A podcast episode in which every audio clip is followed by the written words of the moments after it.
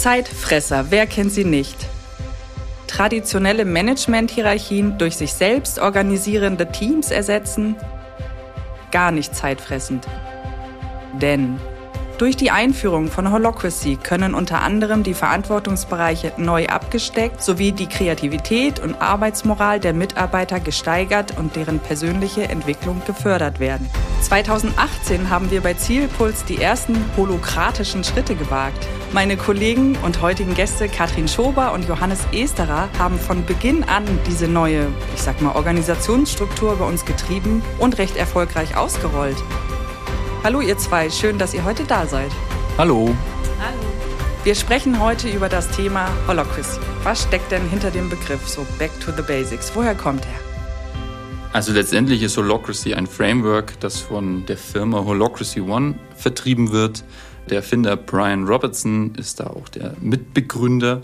Holocracy bedeutet wortwörtlich sowas wie äh, Herrschaft des Ganzen oder Herrschaft der ganzen Einzelteile, also Holons. Und äh, Holocracy hat ein Regelwerk, das ja sehr hochtrabend in einer sogenannten Verfassung steht, die das Zusammenarbeiten regelt, beziehungsweise es gibt immer einen Vergleich entweder mit einem Betriebssystem und die Verfassung erklärt sozusagen, wie auf diesem Betriebssystem verschiedene Apps installiert werden sollen, die sich die Firma selbst überlegen muss hinsichtlich Recruiting, hinsichtlich Delivery, hinsichtlich Business Development und all das, wie das funktioniert, ist in dieser Verfassung geregelt. Holocracy strukturiert die Arbeit in verschiedene Rollen im Unternehmen durch ein System von sich selbst organisierenden Kreisen, die hierarchisch angeordnet sind. Und jeder Kreis ist in einem klaren Purpose zugeordnet und dem über ihm liegenden größeren Kreis verantwortlich. Diese Strukturierung der Kreise und Rollen erfolgt in dem sogenannten Governance-Prozess, Dort wird beschrieben, welche Verantwortlichkeiten so ein Kreis oder so eine Rolle hat, welchen Purpose es hat und über einen indikativen Entscheidungsprozess beschlossen, nicht im Konsens, sondern im Konsent. Das heißt, man muss Einwände äußern, wenn man etwas gegen den Vorschlag hat. Und wenn es keine validen Einwände gibt, dann wird der Vorschlag so angenommen. Holocracy ist für mich eine völlig neue Methode, sein Arbeitsleben zu gestalten und kein Vergleich zu klassischen Organisationsformen, nicht mal zu den durchaus modernen agilen Methoden. Es ist für mich der erste wirklich ganzheitliche Ansatz, der komplett zu Ende gedacht wurde und der dabei den vollen Menschen fordert und respektvoll einbezieht.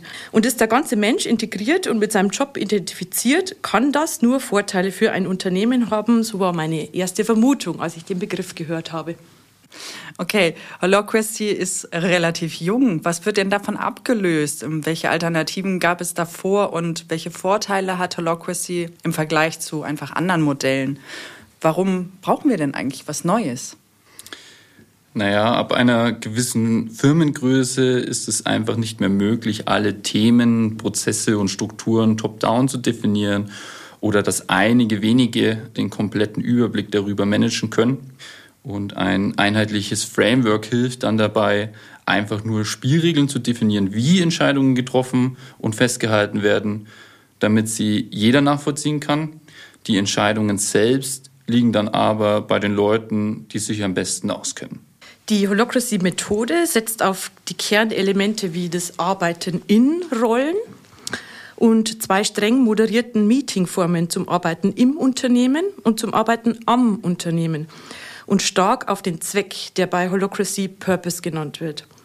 Eine in der Methodik integrierte Form des Erwartungsmanagements in Meeting- und Rollenbeschreibungen finde ich einzigartig in diesem Ansatz, ebenso einen besonderen Umgang mit Änderungsvorschlägen am Status quo. Man hört den Begriff oft im Zusammenhang mit agil. Johannes, du hast es schon gesagt. Woher kommt das? Könnt ihr bitte einmal kurz den Zusammenhang erläutern? Ja, ich glaube persönlich, dass in der breiten Masse der Begriff agil häufig auch mit modern, modernem Arbeiten gleichgesetzt wird, also den neuen Formen der Kooperation, moderner Projektarbeit, modernem Projektmanagement. Und in dem Sinne passt es für mich schon, dass die Begriffe zusammenfallen. Auf der anderen Seite sind agile Frameworks, wie jetzt zum Beispiel SAFe oder Scrum, schon eigenständig und haben nicht direkte Verbindungen zu Holocracy. Was wir aber feststellen konnten, ist, dass die skalierten agilen Frameworks und Holocracy einen gemeinsamen Wertekanon haben Und das ist die Grundlage dafür, dass die Frameworks auch super miteinander kombinierbar sind. Unter diese Werte fallen klassische agile Werte wie Fokus, Offenheit, Respekt, Commitment, Kommunikation und Mut. Und auch agile Prinzipien sind im Holocracy wiederzufinden, wie zum Beispiel das Prinzip der Program Execution oder der Transparenz. Somit sind die agilen Begrifflichkeiten in absoluter Resonanz zur Holocracy-Verfassung. Wie Johannes auch schon gesagt hatte, lassen sich diese agilen Frameworks bestens innerhalb von Holocracy abbilden und individuell weiterentwickeln, wie eben dieser Gedanke dieser Apps, die manchmal auch noch fehlen. Eignet sich Holocracy denn für jede Größe vom Unternehmen oder ist es einfach irgendwann ja, nicht mehr händelbar? Im Gegensatz zu Matrix-Organisationen und klassischen Abteilungsframeworks ist Holocracy nach oben eigentlich offen. Es ist auf jeden Fall skalierbar und auch in sehr großen Unternehmen handelbar. Viel eher entscheidend als die Größe als limitierender Faktor ist die Moderation des Regelwerks durch eine richtig ausgewählte und ausgebildete Mannschaft im Unternehmen. Und natürlich die Reife. Wir bei Zipus haben das Glück, auf sehr offene Kolleginnen zu stoßen. Sicher sehen nicht alle gleich viel Mehrwert in einem standardisierten Regelwerk zu arbeiten, aber alle lassen sich darauf ein, stellen kritische Fragen und überdenken auch so manchen Zweifel, wenn sie doch sehen, dass sich das Allermeiste, sicherlich nicht alles, darin abbilden lässt. Und diese Reife haben viele Organisationen nicht. Und das ist dann bei einer bestimmten Größe auch nicht mehr wandelbar. Was das einzelne Team angeht, wenn im Holocracy Framework ein Projektteam zum Beispiel zu groß wird und Meetings dadurch ineffizient, so enabled das Framework jeden im Team dazu, den Schmied seines eigenen Glückes zu sein. Stören ihn die Größe und Ineffizienz des Teams, so kann er im Governance-Meeting den Vorschlag absetzen, das Team einfach aufzuteilen. Jetzt haben wir gerade das Thema Unternehmen und Größe und so weiter und so fort. Zielpuls ist natürlich auch wahnsinnig gewachsen. Ähm, warum hat sich Zielpuls letztendlich für Holocracy entschieden? Ja, wir wollten bei Zielpuls gemäß unserer Strategie stark und rasant wachsen in der Anzahl der Mitarbeiter, aber wir wollten dabei nicht unsere mitarbeiterorientierte Unternehmenskultur verlieren. Und dies erforderte für uns als Zielpuls einen großen, bewussten Schritt und Einstieg in die Welt der Organisationsentwicklung. CIPUS hat bereits eine sehr fortschrittliche Organisationsstruktur und Kultur, auch vor Holocracy, insbesondere im Miteinander und der Gesprächskultur ist die eine oder andere für uns oft übertrieben streng wirkende Regel nicht so nötig, äh, wie es bei manch anderen Unternehmen der Fall sein könnte. Auch gibt es bei uns kein Abteilungssilo-Denken, sondern flache Hierarchien, wie man so schön sagt. Die Herausforderung bei Zipus liegt darin, dass wir aufgrund unseres Wachstums einen Weg zu einer systemischen Organisationsentwicklung finden wollten, da nicht mehr einzelne Leute alle Fäden in der Hand haben können. Ja, für mich persönlich ist es entsetzlich, wenn in Unternehmen falsche Statussymbole kultiviert werden, wie wir das leider manchmal beobachten können. Häufig gelten da die gestresstesten als die angesehensten und Business als eine Art Statussymbol, gerade auch bei den Führungskräften. Das heißt, diejenigen, deren Kalender zugeschüttet ist, äh, diejenigen, die mit den meisten ungelesenen Mails im Posteingang, diejenigen, die Mails nach 21 Uhr verschicken, diejenigen, die einem im Gespräch ständig ans Telefon gehen und Gespräche mit irgendwelchen Dritten beginnen, ist ein katastrophaler Ansatz, wie ich finde, und absolut pseudoeffizient. Ich bin davon überzeugt, dass ein Mitarbeiter, der weiß, was er tut, warum er es tut und noch dazu dafür morgens gerne aufsteht, um ein Vielfaches effizienter arbeitet als jemand, dem man in der Arbeit zuschüttet, bis er sich nicht mehr dagegen wehren kann. Um dies zu umgehen und trotzdem Topleistung abrufen zu können, müssen Unternehmen zulassen, dass ein Mitarbeiter sich findet und orientieren kann Moderne Unternehmen sollten Mut beweisen und in ein System wie Holocracy investieren, welches Mitarbeiterfindung und Mitarbeiterorientierung in einem für alle gleichermaßen transparenten Regelwerk zulässt. Und Zielpuls hat als Unternehmen Mut bewiesen. Wie ist denn die Umstellung bei uns gelaufen? Wie wird denn das Vorgehen angenommen? Ja, wir haben initial drei Pilotprojekte als Kreise bei uns gestartet und versuchten diese strikt, ganz streng nach der Holocracy-Verfassung zu steuern, um dort solide Erfahrungen zu gewinnen. Und wir verfolgten ein Roll-in-Prinzip statt einem Roll-out. Das heißt, wir haben nur auf Bereiche ausgeweitet, die wollten und sich fit dafür gefühlt haben. Wichtig ist, dass man das Regelwerk in den Bereichen, in denen man es übernehmen möchte, ganzheitlich einführt. Sonst ist es schwierig, den Sinn hinter den einzelnen Regeln zu verstehen.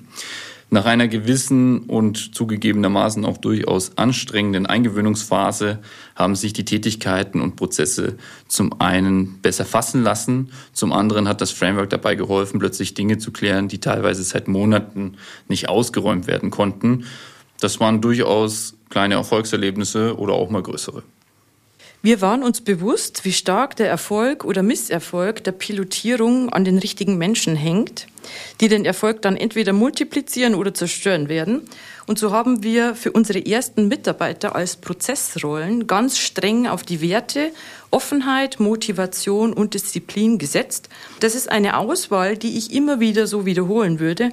Und aktuell verfolgen wir für diese Prozessrolle im Unternehmen eine KPI von ungefähr 10 Prozent unserer kompletten Firma. Für die haben wir diese Prozessrollen ausgebildet. Ein netter Benefit ist zudem noch, dass es in diesem System überhaupt keine antiquierte Dokumentation der Organisation mehr gibt. Alles ist ständig aktuell und gelebte Rollen sind in Echtzeit für jeden einsehbar. Abgebildet wird das bei Zielpuls im Tool Glassfrog, das den Governance-Prozess sehr unterstützt und nach der Durchführung von so einem Governance-Meeting direkt die neue Organisation zeigt. Ähm, wir sind ja in unserer Welt manchmal nach dem Motto, was der Bauer nicht kennt, frisst er nicht unterwegs. Ähm, sind auch Nachteile eigentlich aufgefallen? Ähm, ja, eine der ersten Fragen und Hürden, die man natürlich gestellt bekommt, äh, wenn man die Führungskräfte überzeugen will, ist, was kann ich dadurch schneller, besser, effizienter? Und dazu muss man halt wissen, Holocracy ist keine Methode zur direkten Leistungssteigerung oder Erhöhung der Taktzahl oder Erhöhung der Produktivität. Das muss erst einmal begriffen werden und es erfordert eine Umstellung der Denkweise. Ohne Commitment seitens der Führungskräfte wäre so eine Einführung allerdings schlicht unmöglich gewesen. Die wichtigste Message war hier, man lernt es, während man es tut. Das ist für mich eine der wichtigsten Erkenntnisse aus der Pilotphase. Und es erfordert ein gewisses Maß an Mut, sich an die Denkhaltung Sense and Respond heranzutrauen. Das spürt jeder in der Übergangsphase sehr deutlich. Dafür bedarf es aber auch einiges an Übung, Geduld, etwas Disziplin sowie ein gewisses Maß an Vertrauen darauf, dass sich das Invest auch irgendwann zurückzahlen wird wie bei vielen Dingen im Leben, auch wenn sich solche Dinge wie Klarheit für den einzelnen Mitarbeiter oder Klarheit fürs Team und den individuellen Spielraum darin nie direkt messen lassen. Mit dem Umgang mit dem Regelwerk ist es auch so, man muss nicht jede Regel kennen. Cristiano Ronaldo kennt wahrscheinlich keine einzige Regel auswendig aus dem FIFA-Regelwerk und trotzdem spielt er ganz gut Fußball. Und wenn er mal eine Regel bricht, dann ist ein Schiedsrichter da, um ihn daran zu erinnern. Ein sehr schönes Bild. Okay, was ist denn eurer Meinung nach ähm, und euren Erfahrungen nach richtig gut gelaufen? Ja, wir haben es vermieden, über ein großes Change-Programm von Top-Down sozusagen Mitarbeiter zur Holokratie zu zwingen. Wir haben uns vorgenommen, einfach so gut zu sein und Holocracy so attraktiv zu machen, dass jeder gerne freiwillig mitmachen wollte. Und erstaunlicherweise kam es genauso. Über einen Zeitverlauf von ungefähr zwei Jahren haben wir es geschafft, die komplette Firma zu erreichen. Und aktuell würde ich sagen, ungefähr 90 Prozent aller Projekte sowie alle internen Unternehmensfunktionen, wie jetzt zum Beispiel das Marketing oder IT, sind dabei. Ein weiterer Aspekt war die Effektivität der vorschlagsbasierten Änderung. Auch wenn sich viele Kollegen beim ersten Mal noch immer schwer tun, versucht man seinen Missmut über etwas, das besser sein könnte, oder eine neue gute Idee, ein Potenzial, im Framework sind das die sogenannten Tensions, zu übersetzen und den Ort dafür zu finden, wo man diesen Vorschlag pitcht. Und dann ist das Ergebnis auch deutlich nachhaltiger und verschwindet nicht als PowerPoint in irgendeiner Ablage oder bleibt als Beschwerde einfach nur im Raum stehen. Jeder kennt die furchtbaren Meetings, die einfach ja nicht enden wollen und letztendlich vielleicht ohne Ergebnis oder Arbeitsaufträge beendet werden. Wie hat sich denn hier die größte Veränderung ausgewirkt durch die Einführung von Holocracy? Ja, genau wie du sagst, jeder kennt diese schrecklichen Meetings, auch ich, in denen unendlich viel geredet wird, nichts rauskommt am Ende oder auch dieser eine sehr dominante Typ Mensch drinnen sitzt und der die Hälfte der ganzen äh, Meetingzeit mit seiner eigenen Redezeit füllt und sich am Ende noch am meisten darüber beschwert, dass in diesem Meeting heute nichts rausgekommen ist, ohne dass er merkt, dass er, er oder sie vielleicht selbst der Quell des ganzen Übels ist. Und das finde ich an Holocracy besonders toll, dass durch die holokratischen Tactical Meetings sowas ein für alle Mal vorbei ist. Tactical Meetings sind der Ort für alle operativen Themen und die laufen so, dass jeder zu Beginn der Runde kurz in seine Rolle eincheckt, für die er überhaupt gerade im Meeting anwesend ist. Und dann geht der Facilitator mit einem kurz über Checklistenpunkte, KPIs und Metriken und fragt dann nach Updates aus den Projekten. Und alle Punkte, die besprochen werden sollen, werden vom Facilitator erstmal auf eine Agenda gesetzt. Und danach folgt die Frage vom Facilitator, was brauchst du in deiner Rolle jetzt hier vom Kreis? Und das hilft ungemein dabei, konstruktiv zu sein im Meeting und konstruktiv zu bleiben. Und es gibt auch generell weniger unsinnige Termine, dass man sich trifft, aber eigentlich nichts Ordentliches bespricht, wenn keine Tensions, keine Termine. Außerdem war Holocracy auch eine mögliche Antwort auf die Frage, wie kann man in Zukunft neue Unternehmensentwicklungsprojekte angehen, die bei unserem Wachstum und unklarer werdenden Strukturen nicht gleich einen Charme eines sogenannten U-Boot-Projektes haben. Jedes Thema lässt sich auf die Kreise und Rollen herunterbrechen. Jetzt habt ihr seit äh, 2018 das Thema Holocracy bei uns groß getrieben und äh, die Erfolge schon erwähnt. Ich habe das Gefühl, ihr kennt alle Pros und Kontras. Äh, dennoch glaube ich, ihr würdet Holocracy in dem Sinne immer wieder wählen. Warum ist das so? Ja, bei Zielpuls arbeiten nun mittlerweile ungefähr 250 Mitarbeiter in über 600 Rollen im Holocracy Framework. Das heißt, dass jeder Mitarbeiter so im Schnitt drei seiner gelebten Rollen im Unternehmen und in den Projekten in unserem Framework dokumentiert hat und das Ganze für sich und seine Klarheit genauso wie für die Klarheit der jeweiligen Kollegen in seinem Kontext. Und zum Schluss nochmal ein Fazit von euch beiden. Katrin. Ja, eins meiner persönlichen Ziele war für mich und für Zielpuls durch Holocracy zu erreichen, wir wissen besser als je zuvor, was wir tun und für was wir es tun. Und dieser Satz ist für mich durch Holocracy wahr geworden. Und solange das Framework mir diese Frage beantwortet, werde ich es weiterverfolgen. Und ich war auch immer ein Verfechter des Mindsets Sense and Respond, als Gegenteil zu dem heute für mich nicht mehr funktionierenden Predict and Control. Ich glaube, dass das Framework an sich notwendig ist, um methodische Ansätze wie zum Beispiel an und im Unternehmen zu arbeiten, zu erlernen wenn alle diese Werte und Spielregeln mal komplett verinnerlicht haben, dann bräuchte es überhaupt kein Framework oder keine Verfassung mehr. Aber das wird noch ein bisschen dauern. Vielen herzlichen Dank, ihr beiden, für euren Input. Und ich freue mich mit dir, Johannes, mein Team nächste Woche zu holokratisieren.